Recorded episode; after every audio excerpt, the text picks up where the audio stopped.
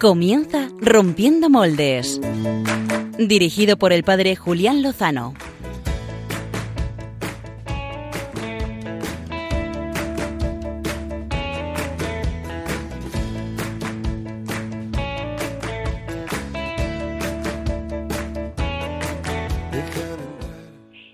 Muy buenas noches, queridos amigos de Radio María, seguidores de Rompiendo Moldes. Una alegría terminar el domingo con todos vosotros, el Día del Señor, en este día en el que el Señor ha querido recordarnos que quiere sembrar su trigo en nuestra vida y acabar con la cizaña. En esta noche lo que queremos hacer es compartir cómo ha sido esa siembra en una peregrinación con jóvenes al santuario de Fátima.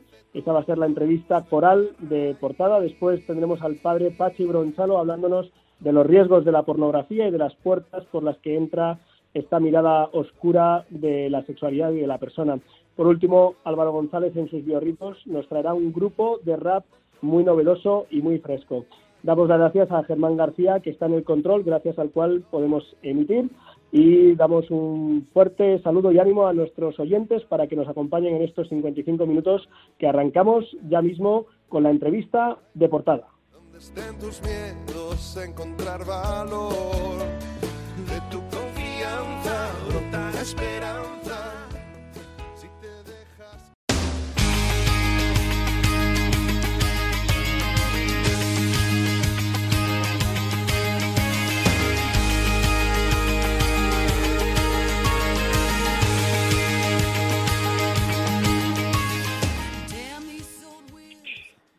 Como decía al comienzo del programa, tenemos con nosotros esta noche a un grupo de jóvenes peregrinos que han estado esta semana, ni más ni menos que en el santuario de Nuestra Señora la Virgen de Fátima, en una situación excepcional porque prácticamente pues estábamos eh, a solas en este gran santuario. Eh, quería ir presentándos a estos jóvenes y también pidiéndoles algo, una práctica que se suele hacer en los espacios deportivos en los que se piden minuto y resultado en cada uno de los lugares. Voy a ir nombrando a estos jóvenes a los que les pido que se presenten brevemente, digan pues su edad, a qué se dedican, si estudian o trabajan y que respondan a la primera pregunta, esta primera ronda, que es de todo lo que nos ha ofrecido el santuario de Fátima, del contenido de las apariciones, del testimonio de los santos pastorcitos, Jacinta, Francisco y Lucía, de todo lo que hemos recibido, con qué se quedarían. Vamos a, comenzar por, por, Alejandro, que además sé que tiene que dejarnos en breve porque tiene que atender otras responsabilidades. Buenas noches, Alejandro. Buenas noches. Pues preséntate brevemente y dinos de todas las cosas que has vivido, eh, ¿con qué te quedas? Perfecto. Pues yo me llamo Alejandro Herbás, tengo 17 años y ahora mismo estoy estudiando, bueno, voy a empezar segundo bachillerato en el Colegio Marqués de Vallejo, Maldemoro. Ajá. Y me quedo de todo lo que hemos estado viendo en la peregrinación y tal, me quedo con todo en general. O sea, todo así me ha llegado, todo. Y la verdad sí que si tendría que resaltar algo dentro de lo que me he quedado, o sea, que ha sido todo, podría ser lo de que la Virgen se apareciera a tres niños, ¿no? O sea, eh, siempre se nos pide que seamos pequeños como los niños. Y es como, mm, ahí se ve claramente el ejemplo de que se nos pide, ¿no? O sea, un, niño inocente que está aprendiendo muchas cosas y tal, que se le aparezca a la Virgen y empieza a decir cosas, es como... Te ha impactado. tampoco mucho, mal, Tampoco ha estado mal tú que eres monaguillo desde hace muchos años y ya acólito, tampoco ha estado mal eh, hacer ese servicio en la capilla de las apariciones, ¿verdad? Sí, ha estado increíble, la verdad. Ha estado increíble, sí, sí, sí lo ha estado. ¿Y, qué le ha parecido? Mm, bueno, vamos a seguir la ronda con Daniela. Pues me llamo Daniela, eh, tengo 16 años y yo también soy estudiante de bachillerato. Y, y de lo que me quedo de esta peregrinación, eh, la verdad es que todo es increíble, pero yo me quedo pues con la presencia tan palpable que hay de la Virgen y con la paz que tiene el alma, pues, pues delante de ella, ¿no? Y pues con una gran amistad que he conseguido, que es la de Santa Jacinta, que, que para mí es una santa ejemplar a seguir. Y que algún día cuando podamos retomar las retransmisiones en directo y venga Daniel aquí al estudio verán que además se parece físicamente. ¿eh? Pero bueno, esto ya lo dejamos para próximas ediciones. Ahora me gustaría saber eh, cómo ha vivido María Gabriela esta experiencia y cómo, con qué se queda de, de todo lo que hemos vivido. Buenas, yo me llamo María Gabriela, eh, tengo 21 años, bueno, voy a cumplir 21 años tengo 20 y pues acabo de terminar un grado superior.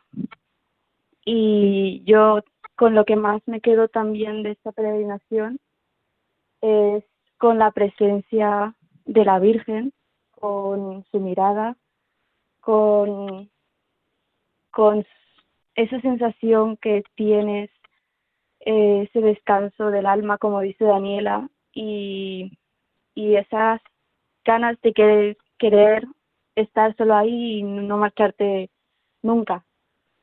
Eh, no sé, es una sensación eh, inexplicable y que realmente creo que merece la pena que todos tengamos la oportunidad de, sentirla ¿no? y, de, y de vivirla.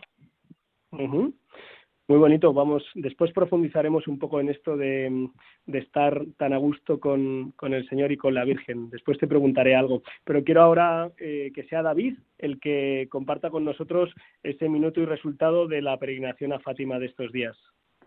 Buenas noches, Julián. Eh, pues yo me llamo David, tengo 21 años y acabo de terminar eh, estudios de pastelería. Y si me tuviera que quedar con algo, la verdad es que no sabría qué decirte, pero lo que más, yo creo que lo que más me llamó fue el milagro eucarístico de Santarém. El, bueno, pues el que se presentara de esa manera eh, el Señor, ¿no? Cada milagro eucarístico la verdad es que me llama muchísimo la atención, pero este, o sea, fue muy especial el, la aparición de todos los ángeles alrededor de la hostia consagrada y demás, la verdad que me llamó muchísimo. Eh, bueno, David, David está haciendo referencia para que los oyentes se sitúen. Seguramente muchos han, han ido, han peregrinado a Fátima, espero, y si no, pues que, que si Dios quiere se puede hacer. A 40 minutos de Fátima está la población de Santarém, donde en el año 1247 tuvo lugar un milagro eucarístico, una, un hecho portentoso que, que, que, se mantiene, que pervive en el presente y que tuvimos la oportunidad de venerar eh, pues durante un buen rato de una mañana y precisamente fue David el que le tocó presentarnos ese, ese milagro que sigue que sigue vigente. Luego después te preguntaré más cosas, David. Vamos a dar paso a las hermanas a las hermanas Salgado, a Inés y Lourdes Salgado que han venido de peregrinación por este esta por primera vez con el grupo joven de la parroquia y que también les queremos pedir pues su minuto y resultado eh, lo más destacado con lo que se quedan de esta peregrinación al santuario de Fátima. Vale, buenas tardes Julián.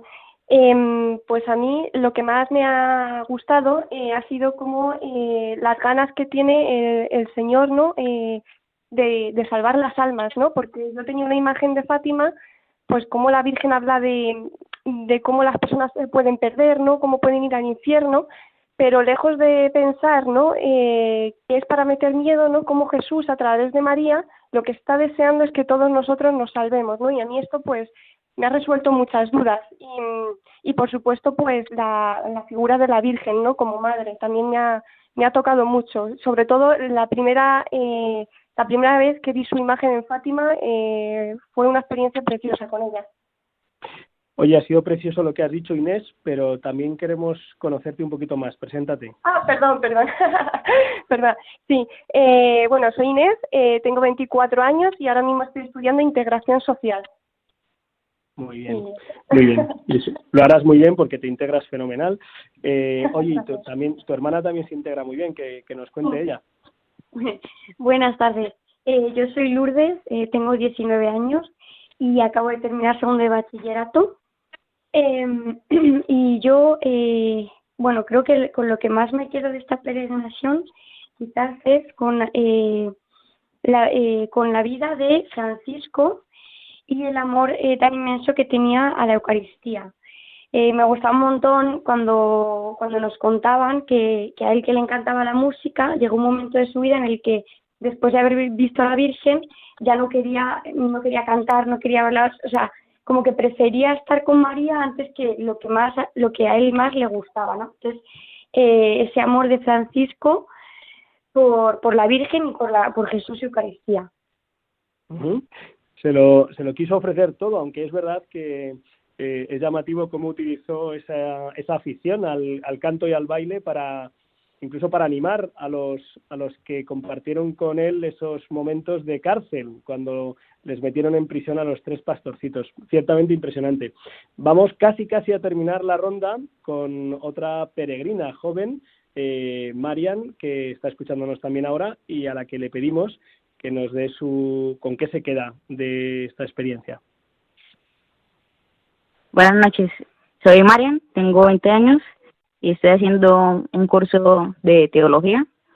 Y lo que lo que más me gustó es que eh, la misericordia de Dios es infinita y que y que envía a la reina del cielo para para mostrarnos eso su misericordia y enseñarnos a orar y, y estar siempre con él. Y también una frase que, que me gustó de, de Santa Jacinta es que debemos ser puros y no solo puros de nuestro cuerpo, sino también puros en el alma. Pues qué bonito, María, hija mía. Se nota que estás estudiando teología y te está ayudando, ¿eh? Sí, sí, sí. eh, por último, ahora sí concluimos esta ronda ha acompañado al grupo de jóvenes peregrinos de la parroquia Santa María Magdalena de Cienpozuelos, pues eh, tres religiosas del Instituto Argentino Mater Dei. Eh, una de las hermanas, la hermana María de la Cruz, ha tenido la, la oportunidad en alguna ocasión de participar en, Rompiendo Moldes el año pasado cuando regresamos precisamente del santuario de Lourdes y esta noche nos acompañan eh, dos hermanas que se han incorporado este año a la comunidad y se tratan de las hermanas Micaela y de la hermana Mónica, María Micaela y Mónica. Así que les voy a preguntar minuto y resultado de esta experiencia que han vivido. Buenas noches, eh, soy la hermana María Micaela. Es un poco todo lo, eh, lo, que han dicho ya, una presencia muy fuerte de la Virgen. Eh, entrar en Fátima es como entrar en su corazón inmaculado. Esa presencia fuerte de la Virgen y que, como dijo Mariam, eh, es símbolo de la misericordia de Dios que nos envía su madre para acercarnos a Él. Por otra parte, me quedo con esa contemplación de la obra de Dios en las almas pequeñas y humildes. Y bueno, en ese lugar de oración y, silencio principalmente, que ha sido muy, muy impresionante este año, que yo no había ido años anteriores, pero no, se, se veía en fotos, imágenes y lo que nos han contado, que no se puede casi ni caminar. Y este año ha sido eh, también la soledad, nos ha acompañado, la soledad de peregrinos. Entonces eso ha sido muy, muy bonito. Y la hermana Mónica también quiere compartir con nosotros un minuto y resultado de esta experiencia de peregrinación a Fátima.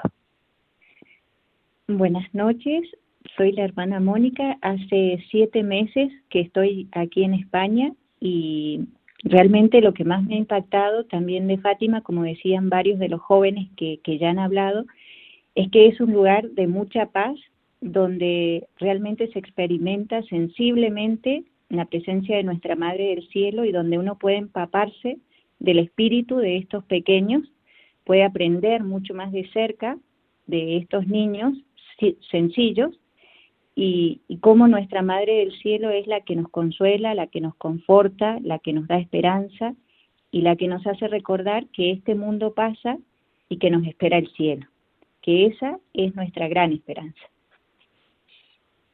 Pues la verdad es que da gusto, podíamos hacer una segunda ronda, ¿eh? porque pues ha estado muy bien, seguro que a los oyentes también les ha les ha ayudado y les ha gustado. Ahora voy a ir personalizando un poco, eh, voy a ir uno a uno dando juego, eh, repartiendo repartiendo un poco, ya que hemos estamos utilizando la imagen del fútbol, que nada tiene que ver con que el Real Madrid haya ganado el campeonato de liga, o a lo mejor sí, estoy inspirado, quién sabe. Vamos, vamos a hablar con Daniela, eh, que ha realizado la consagración a la Virgen según la fórmula de la esclavitud mariana inspirada por San Luis María Griñón de Montfort. Eh, seguro que recuerdan y conocen nuestros amigos oyentes el totus tus de nuestro queridísimo San Juan Pablo II, te quiere todo el mundo, pues el totus tus, todo tuyo, todo tuyo soy María y todo lo mío es tuyo, eh, procede de esa fórmula. Y además, eh, Daniela lo ha hecho en, en la capilla, en la capilla de las apariciones. Así que le pedimos que nos cuente un poco a los oyentes cómo, cómo lo has vivido, qué ha significado para ti hacer esa ofrenda de tu persona a la Virgen. Gracias, Julián.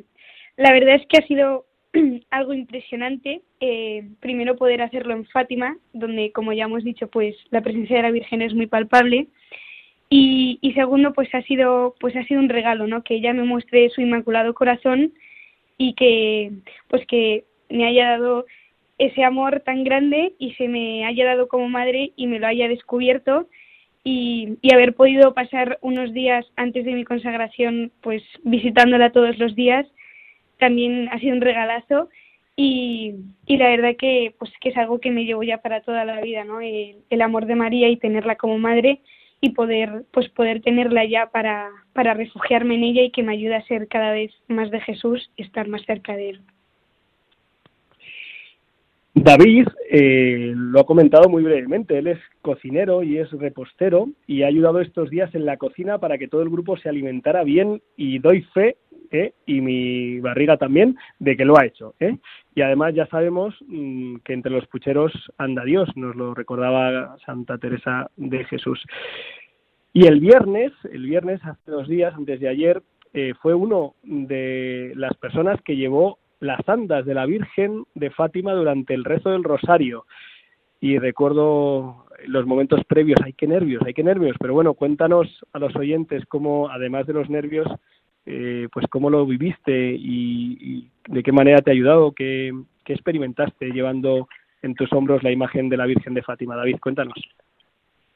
Eh, bueno, Julián, pues la verdad que no sabría cómo explicártelo. En ese momento sí que es cierto que al principio eh, súper nervioso ya te enseñé que lo bueno es que mi reloj contara las pulsaciones, ¿no? Que, me, que tenía 101.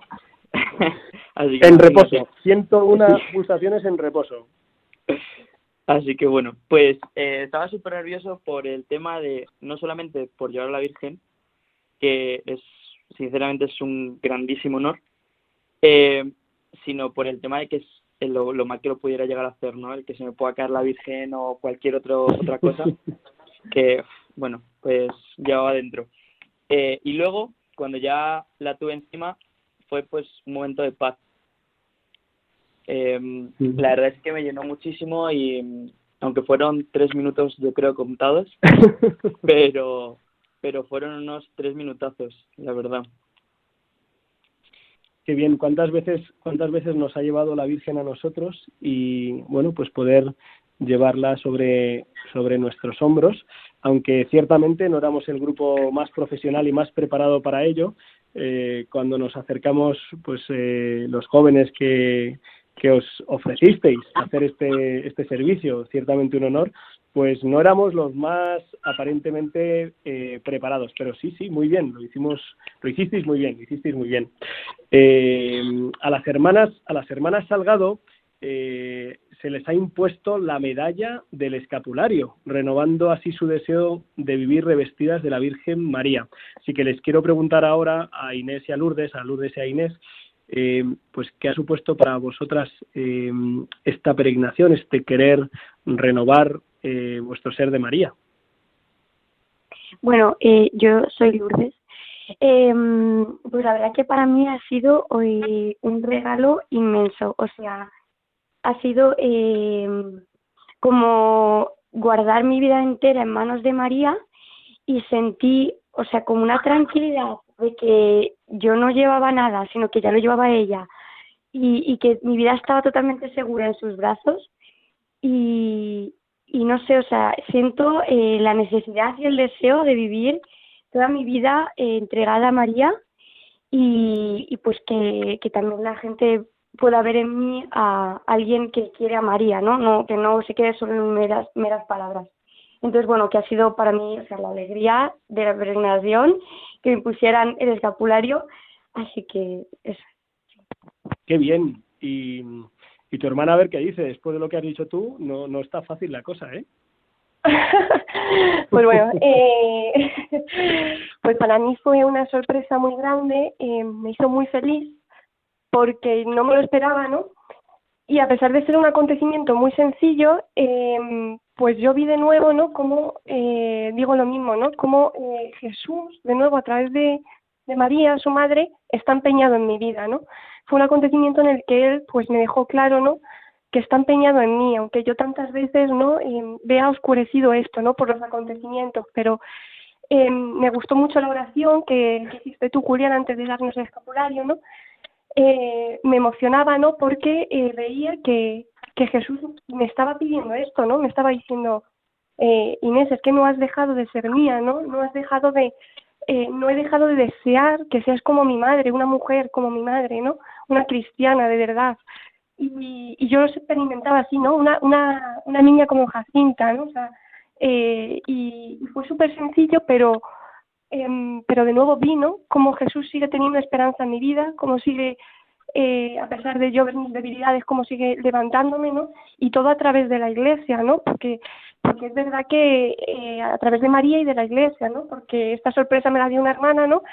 Y me hizo feliz, ¿no? Porque dije, es que la iglesia, ¿no? Sigue todavía, ¿no?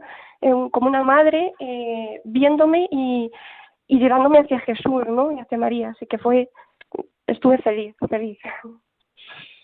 Pues eh, a Marian, a Marian también le fue impuesto, pero en esta ocasión por primera vez, el escapulario de la Virgen del Carmen el día de la, la fiesta de la Virgen del Carmen, eh, allí en la capeliña de las apariciones. Y, Marian, eh, que es mujer de pocas pero profundas palabras, seguro que ahora nos dice alguna de cómo vivió la imposición que ha supuesto para ti, Marian.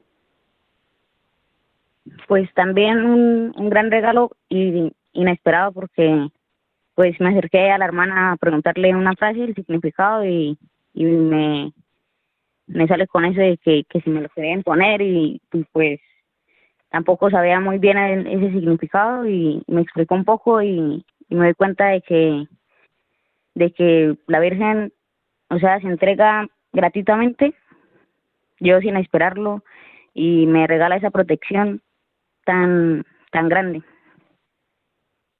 Algo que o sea es que sin palabras. Pues vamos a terminar esta segunda ronda eh, preguntándole a María Gabriela. Eh, tengo la impresión de que hubo un lugar que te gustó especialmente María Gabriela. Sobre todo mm, por las dos veces que te perdiste y estabas allí en la capilla delante, eh, pasando mucho tiempo delante de la Virgen. ¿Qué, qué, qué has vivido tú ahí en la capilla de las apariciones de la Virgen, hija, hija mía? Bueno, eh, la verdad es que yo no, no era consciente de, del tiempo, ¿no? Y bueno, o sea, no, no me importaba eh, el paso del tiempo, porque al sentir estar ante la mirada de la Virgen María, ¿no? de nuestra Madre, y poder hablarle de todo y sentir que te escucha y que te da esa paz, mm, no dejaba de, de sentir que, que podía contarle todo, ¿no? Y al final me abstraía de, de todo, o incluso eh, en mi mente seguían seguían estando esperando, bueno, seguíais estando esperando y, y pues resultó que no fue así, ¿no? Pero, pero tampoco me importaba perderme la Virgen porque no creo que haya mejores manos ni mejor lugar donde estar. Entonces, fue, fue extraño, pero fue bonito sentir que, que podía quedarme ahí para siempre. Sin duda, sin duda. Para las hermanas ha sido la primera eh, la primera experiencia en muchos sentidos, la primera peregrinación con el grupo de jóvenes, la primera peregrinación a Fátima, la primera vez que ven la playa, muchas cosas, muchas cosas por primera vez. Así que no sé, no sé cómo han vivido todas estas primeras experiencias. Eh, me hacen me hacen señas de que sin palabras, pero alguna alguna habrá que decir que esto es la radio y hay que hay y compartirlo. Bueno, fue un regalo muy grande después de, siete meses de estar con el grupo joven, poder ir con ellos a, Fátima. Eh, fue un regalo muy grande acompañarlos, a acercarlos, a, o sea, estar junto con ellos eh, en esos momentos tan importantes de consagración, de imposición de escapularios, de estar ahí rezando juntos. Eh, la familia que reza unida permanece unida y todos en la iglesia somos una gran familia y compartir el rezo del Santo Rosario, esa oración a la Virgen que es la que más le gusta por contemplarla a ella en la Anunciación, dar gloria a la Trinidad y, rezar el Padre Nuestro, la oración de Cristo, junto con los jóvenes ha sido un regalo maravilloso. Y no solo estar en el santuario, sino compartir cada momento, cada día, eh, desde el momento de las veladas eh, hasta el momento de recién levantarnos y compartir un buen día, una sonrisa. Eh, la verdad que ha sido un regalo grandísimo estar con ellos, con Dios, con la Virgen, con Jesús. Eh, una experiencia muy, muy bonita. Eh, yo pienso lo mismo que la hermana Micaela, eh, el haber visto por primera vez el mar y haber compartido con estos jóvenes eh, todos estos regalos de nuestra madre nos hace pensar cómo ella, después de estos meses tan difíciles de confinamiento y de, de estar eh, en soledad, nos muestra que ella es el consuelo porque gracias a ella y por ella nos vinieron todas las demás gracias. Así que eso es lo que Qué bien, pues tenemos que terminar, aunque podríamos quedarnos aquí toda la noche, ¿verdad? Eh, dialogando y compartiendo con estos hermanos.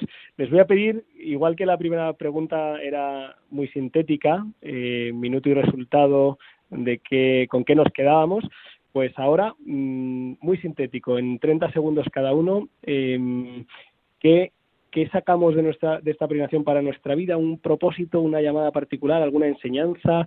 Eh, una cosa muy concreta, eh, si es que la queremos compartir. Eh, solo lo escuchan los millones de seguidores de Radio María y de este programa. A ver, empecemos por Daniela, que es muy hecha para adelante y muy lanza. A ver, una enseñanza, una llamada particular, algún propósito, tiempo.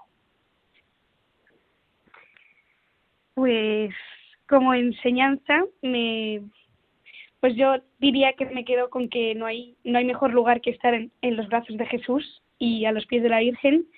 Así que yo creo que, pues que voy a enfocar este año y, espero que toda mi vida, pues, pues mi vida a Jesús, ¿no? Eh, ayudada de María, pues, pues no, querer ser cada día más de Jesús y, y poder vivir para Él y aceptar su voluntad. Bueno, no sé si las hermanas Salgado están preparadas para responder, pero les toca a ellas, así que escuchamos. Pues para mí lo que me llevo, ¿no? Es un poco lo que decía antes, ¿no? El, que el Señor me pide ser cristiana, ser como María, em, verdaderamente hablarla como una madre, ¿no?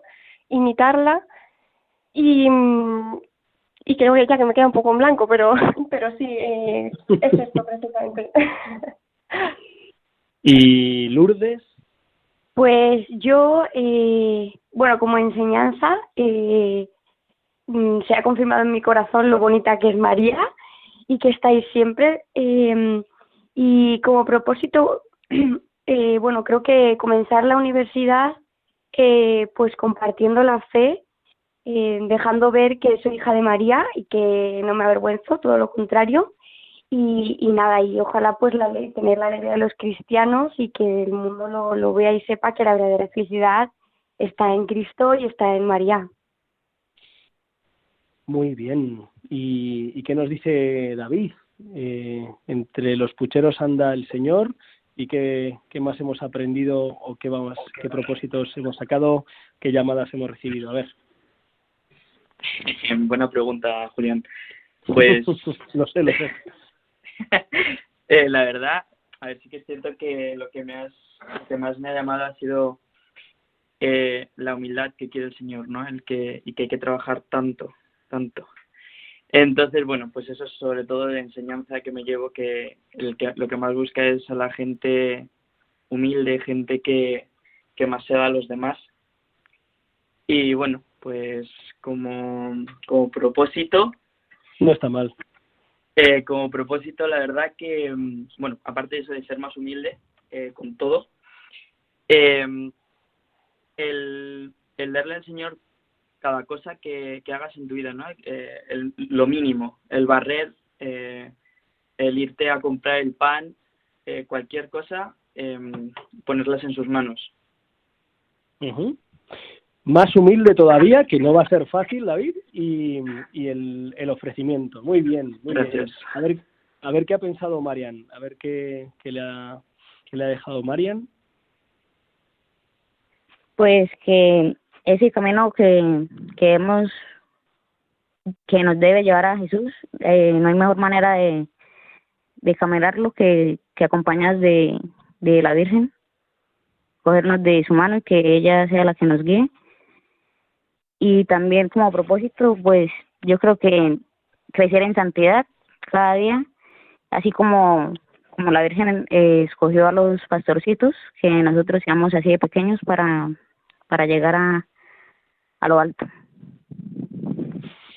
María Gabriela, ¿estás de acuerdo o tú tienes tu propia enseñanza, tu propio propósito? A ver. Eh, bueno, yo el propósito que, que he sentido es el tener ese sí, ¿no? Que, que es el que tuvo María ante todo lo que el Señor nos presenta y nos pide, pues sin pensarlo, sin pensar en lo que nos puede costar o en, o en lo que puede implicar para nosotros que quizá es muy complicado, ¿no? Tener siempre el corazón abierto a todo lo que se nos pide. Eh, pues yo he sentido ese propósito de, de mantenerme firme ante este sí de forma constante.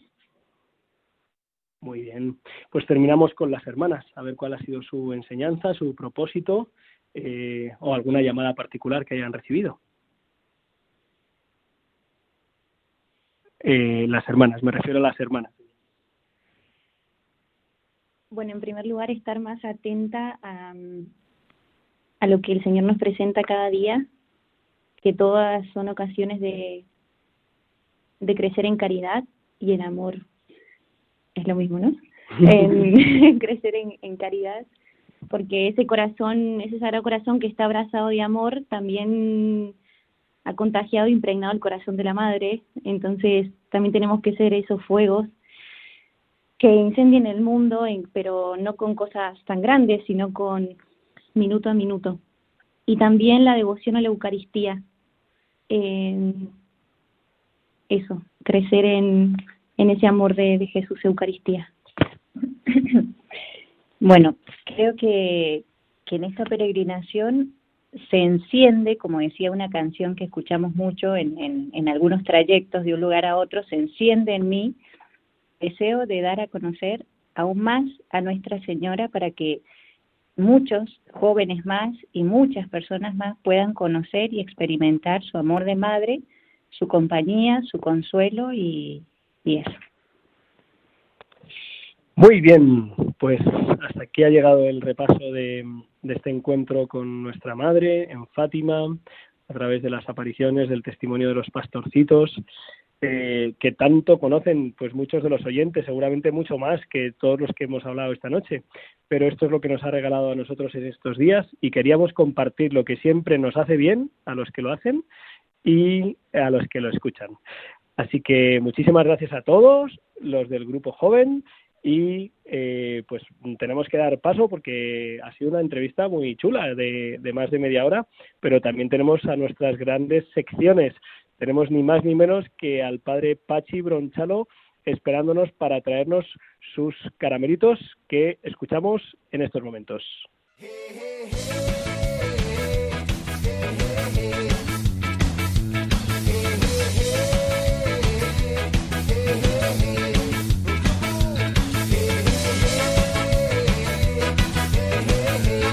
Caramelitos. Con el padre Pachi Bronchalo. Buenas noches, Julián Lozano y Álvaro, ¿qué tal estáis? buenas noches, Pachi. Madre mía, qué energía, qué energía trae el padre Pachi esta noche. Ya, macho, y eso que y eso que, que, no vengo tan animado como estos chicos de, de Fátima, que ya había caído fenomenal, Julián. Ha sido un regalazo impresionante, Pachi. Bien, bien, bien, qué grande. Pues me alegro. Julián, lo tienes que decir y abrir al público, a tus, a tus colaboradores. A tu equipo. Es verdad, es verdad, tenéis, toda la razón, tenéis toda la razón. Nada, nada, a ver si nos juntamos, nos conseguimos juntar un día ahí todos los que han pasado por rompiendo moldes a lo largo de estos años, Julián, y podríamos hacer una peinación en autobús. ¿eh? Bien, bien. de Robert. Sí, sí, sí, el Josu, todos, todos. Cristina, Cristina Lozano, Josué Villalón, Carmen, Carmen, Carmen. Madre mía, madre mía. Madre mía, tú, madre mía, todos casados, todos casados. bueno. bueno, bueno, ¿qué, caramelitos, ¿qué caramelitos nos traes esta noche? Pues mira, hace dos semanas, si los oyentes se acuerdan, y si no ya lo cuento yo, me estuviste hablando de, de que, mm, bueno, que últimamente los caramelitos que os contaba eran un poco dulces, y tú estuviste hablando acerca del peligro de la pornografía, y pensé, ah, pues mira, para el próximo día, eh, pues vamos a hablar de, de eso, ¿no? De cómo... Vaya, tema, vaya tema.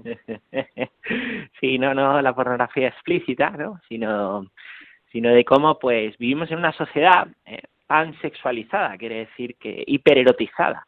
No tenemos la culpa de haber nacido en este tiempo, pero el caso es que estamos rodeados de una, de, de un, una continua erotización y bombardeo ¿eh?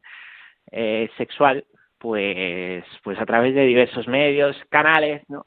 Que hacen que después, ¿no? Ese, eso sería una especie de erotismo blando, pornografía blanda, mm, pues mucha gente y muchos jóvenes acaben eh, viendo pornografía más dura e incluso pues con problemas de adicciones. Así que de eso quería yo hablaros hoy, de la lugares donde encontramos una hipererotización para tener buen juicio y buen criterio con lo que vemos, con lo que leemos eh, y allí donde nos, nos encontramos. Julián, ¿qué te parece? Muy, muy necesario. Mira, el, el ayer, ayer, no, perdón, el pues viernes. Lo primero, os voy a contar ocho lugares, como me han dicho que tengo tiempo. Mira, mira, mira, primer lugar, primer lugar donde tenemos bombardeo ¿eh?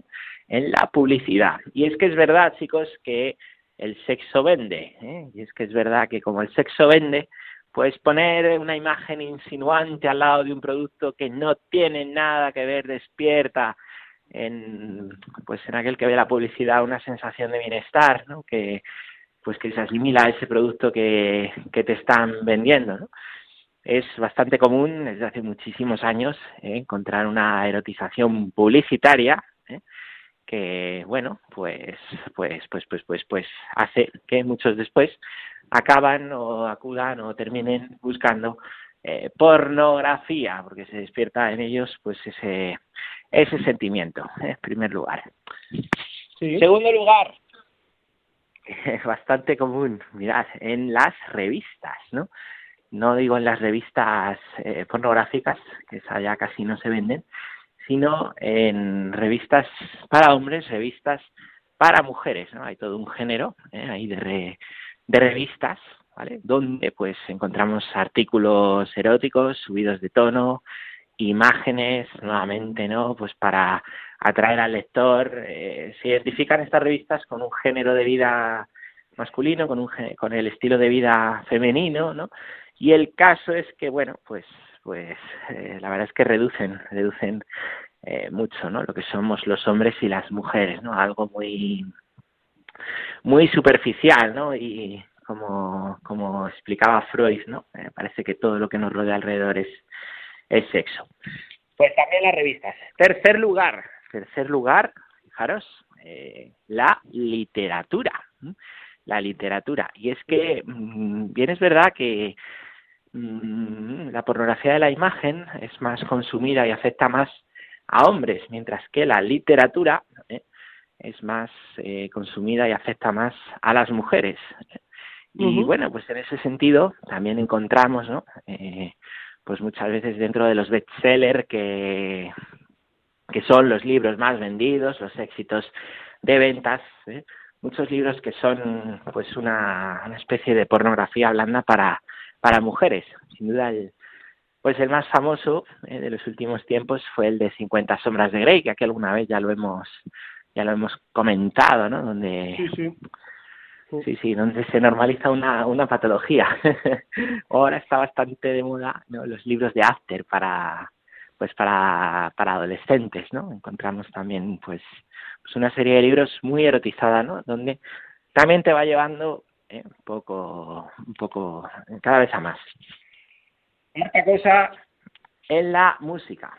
Ahora que es verano, que está muy de moda las canciones del verano, hay todo un género de música, ¿eh? un género de música, bueno, varios géneros, eh, pues que, que, están totalmente erotizados, ¿no? Por los ritmos que tienen o los gemidos sexuales que, suelen incluir en las en las canciones, ¿no? Pues hay todo un género ¿eh? de baile que también, también, también, también, pues está pensado para, para erotizar.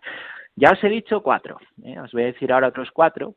Y bueno, hasta aquí eh, querría deciros que si os fijáis, diréis, hombre, qué exagerado, qué importancia tiene esto, que, mirad, la pornografía, ¿eh? la erotización es invasiva y eh, nos forma el cerebro, nos forma el cerebro.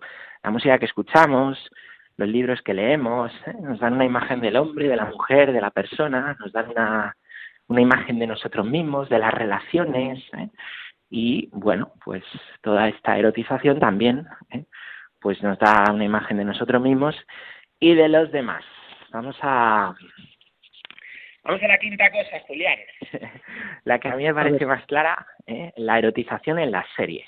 No sé si esto te suena mm. o no te suena. Pues me suena por referencias de lo que me dicen los jóvenes, sí. Yo, gracias a Dios, no las veo, pero sí. Pues lo mismo, lo mismo me pasa, y es que las series son todo un, iba a decir, caballo de batalla de la cultura pansexual, todo un caballo de batalla eh, que forma pues esa imagen de, del sexo, el placer separado del amor, ¿vale? la ruptura de, de la sexualidad o el caballo de Troya, porque cuando menos te lo esperan, ¿no? Eh, dentro de una serie, pues te meten una imagen, eh, bueno, que explícitamente eh, te muestra algo que es directamente pues pornográfica. Las series además ahora están muy de moda, son muy consumidas, son muy vistas durante muchas horas por muchos de los jóvenes, como bien me, me decías, y van formando también pues en ellos esa imagen, porque al final el personaje de esta serie puede convertirse ¿no? en aquel que admiran como aquel que quieren. No, te imaginas fácil. sin ningún tipo de criterio. No te imaginas fácil, a veces es que yo he empezado a ver por eh, entender un poco a mis chicos de confirmación y que no he pasado el primer episodio por ser horrible. De verdad, sí, horrible. Y un ejemplo que, están siguiendo los chicos y es horrible. Sí, sí, sí, como dices, es, es bastante habitual y ahora que lo, cuando se ve con un poquito de criterio, pues te das cuenta, te das cuenta, cuenta enseguida. bueno, punto número, punto número seis. Por supuesto, si hemos dicho las series, tenemos que hablar también de, del cine. Encontramos, pues lo mismo, encontramos personajes tanto femeninos como masculinos que se convierten en, en iconos sexuales para, para el público, ¿eh? en iconos en iconos sexuales, especialmente hay todo un género cinematográfico dedicado a pues a parodiar películas, eh, las películas más de moda, y en estas películas parodias pues están totalmente erotizadas los chistes, las imágenes, el lenguaje, no, bueno, absolutamente absolutamente todo en el cine. Séptima cosa, séptima cosa, eh, los videojuegos, a mí me gustan. en los videojuegos, pues, pues también, también el, el sexo vende y ahí especialmente, especialmente está erotizada la imagen de la mujer. No es raro eh, que se ponga pues, pues una mujer bastante insinuante, ¿no? En, en algún juego, eh, pues como una atracción al público joven, adolescente, masculino, ¿no? que normalmente pues, pues suspiran por ella y van hacia ella los chistes, ¿no? Y, y bueno, la venta de, de, videojuegos suele estar asegurada cuando, pues cuando, cuando se usa esta estrategia, ¿no? Y octava cosa, octava cosa, eh, me parece la más eh, clara eh, en redes sociales. Las redes sociales, que ya sabéis que, que manejamos aquí muy bien, eh, sobre todo vosotros dos, pues, pues, pues, pues, pues, pues lo mismo, ¿no? Es especialmente célebre últimamente TikTok. Eh, no es raro que entres en TikTok, no sé si vosotros conocéis TikTok, y que lo primero que te salga sea pues una persona con poca ropa joven haciendo un baile, ¿no? También esto es frecuente en Instagram, ¿no? Y bueno, pues en menor medida también en Twitter, Facebook, en menor, menor medida, ¿no? Yo TikTok, ¿Sabes qué es una puerta que aún no quiero abrir. Eh, tú, tú, creo que has ido a la avanzadilla, ¿no? Como, como nuestra expedición espacial a TikTok, pero no sé cómo se ha visto. bueno, yo hice una, una avanzadilla, pero no, no lo pillo, es que no, no, no, no, no lo pillo, no pillo cómo, cómo poder hacer ahí algo un poquito.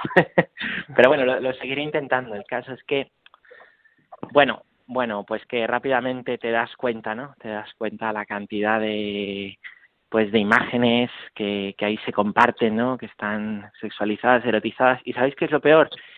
Lo peor es que esto ya no son imágenes de gente que trabaja en ese mundo, ¿no? No es el actor o la actriz eh, de las series o de las o de las películas, ¿no? O la imagen fantasiosa que te escriben en 50 sombras de Grey, sino que las imágenes eh, que ahí se comparten, pues son la de, pues las nuestras, vamos, no las mías, desde luego, la de los chicos y las chicas, lo que ellos mismos suben, ¿no?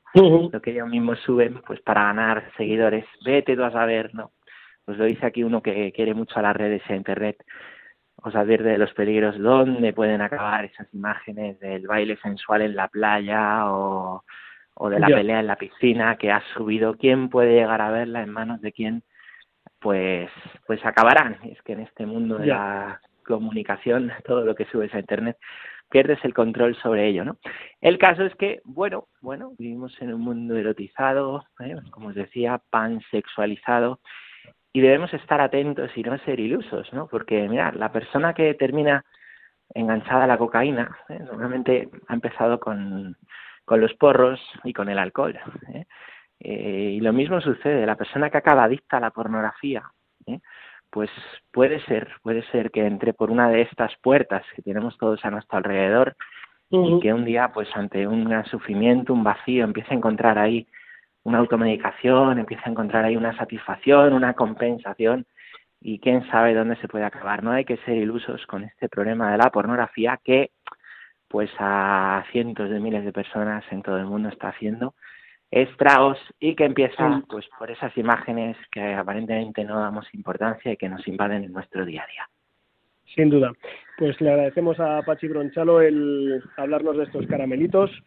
Eh, tenemos que pasar sin solución de continuidad a los ritmos últimos y más dicharacheros de Rompiendo Moldes. Vamos con ello.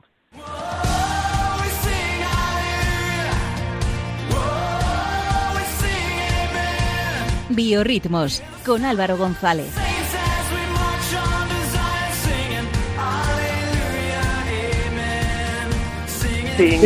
aleluya,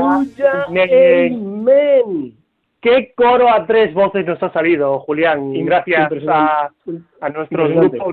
Ya no me acuerdo de cómo se llama el grupo. Me acabo de quedar en blanco. a mí tampoco me lo preguntes.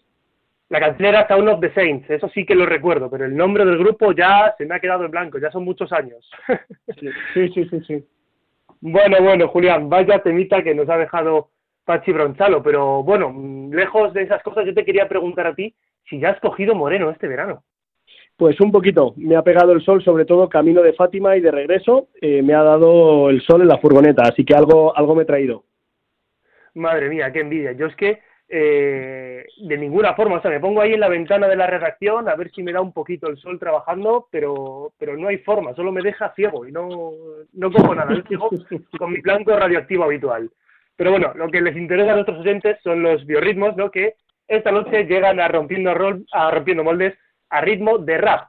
Sabemos que no es una música que para la opinión general brille demasiado a las luces de la fe. No pensaríamos que, que es un género demasiado católico pero eso no quiere decir que las pocas muestras de rap católico que tenemos en España no sean buenas. Yo, de hecho, os confieso que nunca he sido demasiado raperillo, pero que los artistas españoles que tenemos tienen talento y me ayudan mucho y especialmente en mi oración. Conocemos a muchos grupos, pero el que os traigo hoy eh, es un poco revelación, es pródigo. Para que os hagáis una idea, son un grupo de raperos formado por nueve seminaristas de Valencia. Aunque dos de ellos ya son sacerdotes. Así que yo pienso que para Pachi y para ti, Julián, podría ser un nuevo reto probar a rapear. No tanto fútbol, pero no sé cómo os veríais defendiendo. Bueno, mm, todo se puede intentar. a ver, a ver, a ver, ahí las rimas. Pero bueno, la primera canción que os traigo esta noche se llama Razones. Os recomiendo escucharla con atención porque el tema analiza la situación del cristianismo en esta sociedad postmoderna que le da la espalda a la fe. Habla de la persecución de los cristianos, de la ceguera y de la necesidad imperiosa que tiene el mundo de nuestro testimonio. Siglo XXI, sociedad poscristiana, nuestra querida fe en una encrucijada, en el tribunal de la duda maniatada, atacada y perseguida entre pared y espada. Solo existe aquello que se ve declara, la espada de la ciencia que separa razón y fe, trascendencia y realidad, porque ahora lo que existe solo es lo material. Siglo XXI, millones de cristianos que dicen que Cristo vive, que ha resucitado, que camina a su lado, que lo han encontrado, que lo han visto en su vida y en la del hermano, que lo real va más allá de lo visible, el amor no se ve y nadie duda de que existe, porque la fe no es creencia ciega, es la confianza la presencia que da vida plena. El mundo necesita volver a creer, necesita los testigos de la fe. Podemos ser el signo que les haga ver dando testimonio de nuestro porqué.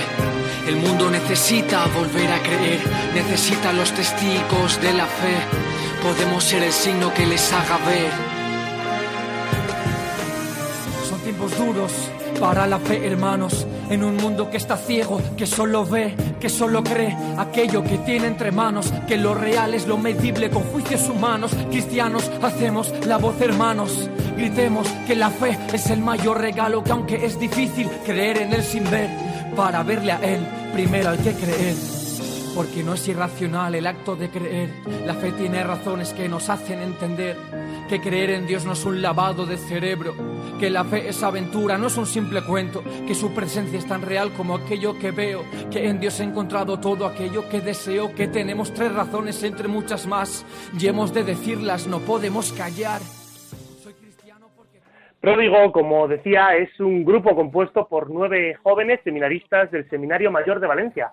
Ellos son Lucas, Nacho, Ignacio, José, Pablo, Vicente, Quique, Baviera y Juan. El origen de su nombre es evidente, la parábola del hijo pródigo, con la que se sienten plenamente identificados. Uno de sus integrantes cuenta que puso su don al servicio de Dios tras uno de los sermones de su obispo, el cardenal Cañizares, que les animaba a anunciar el Evangelio con sus talentos.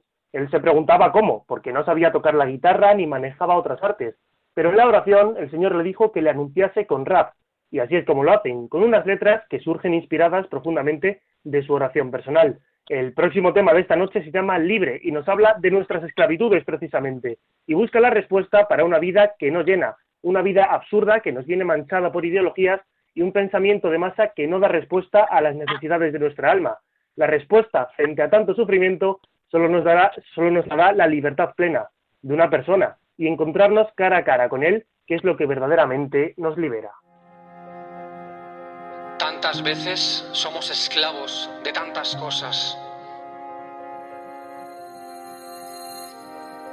Porque lo que siento quiere salir de dentro. La tinta es la llave que abre este aposento. Mi corazón inquieto desde hace mucho tiempo le pide al papel que escuche su lamento. No comprende nada de lo que va sucediendo. Busca solución para tanto desconcierto. No soporta más que le hablen de progreso. Si esto es avanzar, prefiero quedarme quieto porque el absurdo dicta hoy su testamento y la opinión común se confiesa como un credo. Porque la verdad fue encerrada en el silencio y la mentira es aceptada cuando solo existe el miedo, pero no puedo callar ni firmar este convenio, ni mirar para otro lado cuando el mundo está muriendo. Quiero tanto al ser humano que voy a seguir sufriendo y escribiendo lo que pienso, aunque no quieran verlo libre. Quiero un mundo libre. Libre de sistemas que causan tanta fiebre, libre de cadenas que maquinan el desastre del imperio de la pasta que solo trae peste, libre, un ser humano libre, libre de mentiras que tratan de hundirle. Uno de sus integrantes, Lucas, es el que escuchaba rap antes de entrar al seminario con 18 años. Ahora, en unos meses, será ordenado diácono. Lucas contaba que una vez en el seminario se dio cuenta de que este estilo de música está lleno de aquello que los padres de la iglesia llamaban la semilla del verbo. Ciertamente, los raperos en sus canciones comparten sus experiencias, sus sufrimientos y lo que viven. Hablan de la verdad, de la justicia, de la belleza, del amor y del dolor. Ellos se abren en canal con sinceridad, por eso conectan y enganchan a tanta gente. Con esa sinceridad, desde aquí deseamos lo mejor a Pródigo y que todo el trabajo que están sembrando dé precisamente fruto abundante. Les podéis seguir muy de cerca en YouTube y en Instagram, donde son muy activos. Y yo por lo pronto os dejo con su último tema, es por toda una vida un mensaje de acción de gracias al Señor. Lo escuchamos. Gracias Señor por la vida, por el hoy. Gracias por mi historia, porque aquí estoy. Gracias por amarme tal y como soy. De tu amor nací. Cada día al despertar me levanta un impulso, ni el reloj ni la rutina, tampoco el disgusto de las cosas que tengo que hacer, porque antes de quejarme quiero agradecer por el don de la vida, por un día más, porque abrir los ojos no es casualidad, disfruta la vida porque no es un mero calendario, es el regalo que recibes a diario. Gracias Señor por el don de la fe, pequeña semilla que será ciprés, hundiendo sus raíces en tu gran amor, extendiendo la frescura de tu buen olor, ofreciendo sombra pues nos unimos a la acción de gracias por este grupo de Pródigo. Gracias a Álvaro González por traernos este descubrimiento. Gracias al padre Parachi Bronchalo por abrirnos los ojos sobre el tema de la pornografía y gracias a los jóvenes que han compartido con nosotros su testimonio de peregrinación a Fátima. Eh, seguimos conectados en Radio María. A continuación, el programa La Aventura de la Fe. La semana que viene, Armando Lío. Y dentro de dos semanas, si Dios quiere, nos veremos en Rompiendo Moldes, sabiendo que con el Señor, seguro, lo mejor está por llegar.